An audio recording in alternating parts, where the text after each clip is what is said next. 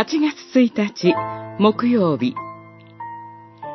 永遠の岩を酒どころとする。詩編73編。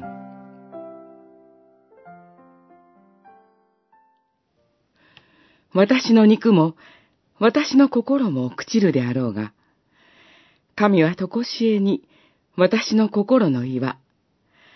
私に与えられた分。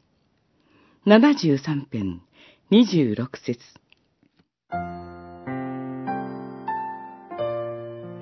詩人は神に逆らう者が贅沢に生活する姿を見、彼らが神が何を知っていようかと嘘吹く言葉を聞き、心騒がせます。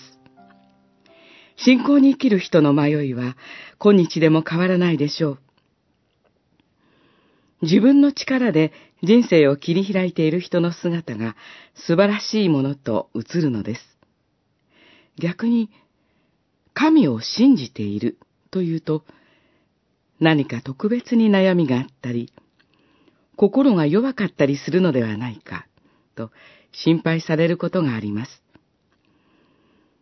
自分を強く持って、宗教などに頼らなくて済むように頑張るべきだと考える人は少なくありません。しかし、信仰は自立できない人の逃避ではありません。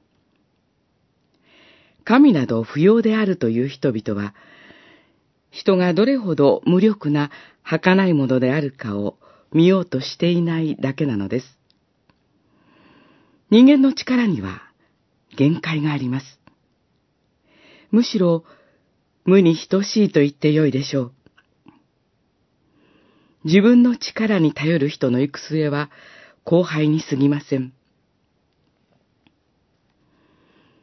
私たちが自分のすべてをとこしえに委ねることができるのは、唯一にして、生ける誠の神だけなのです。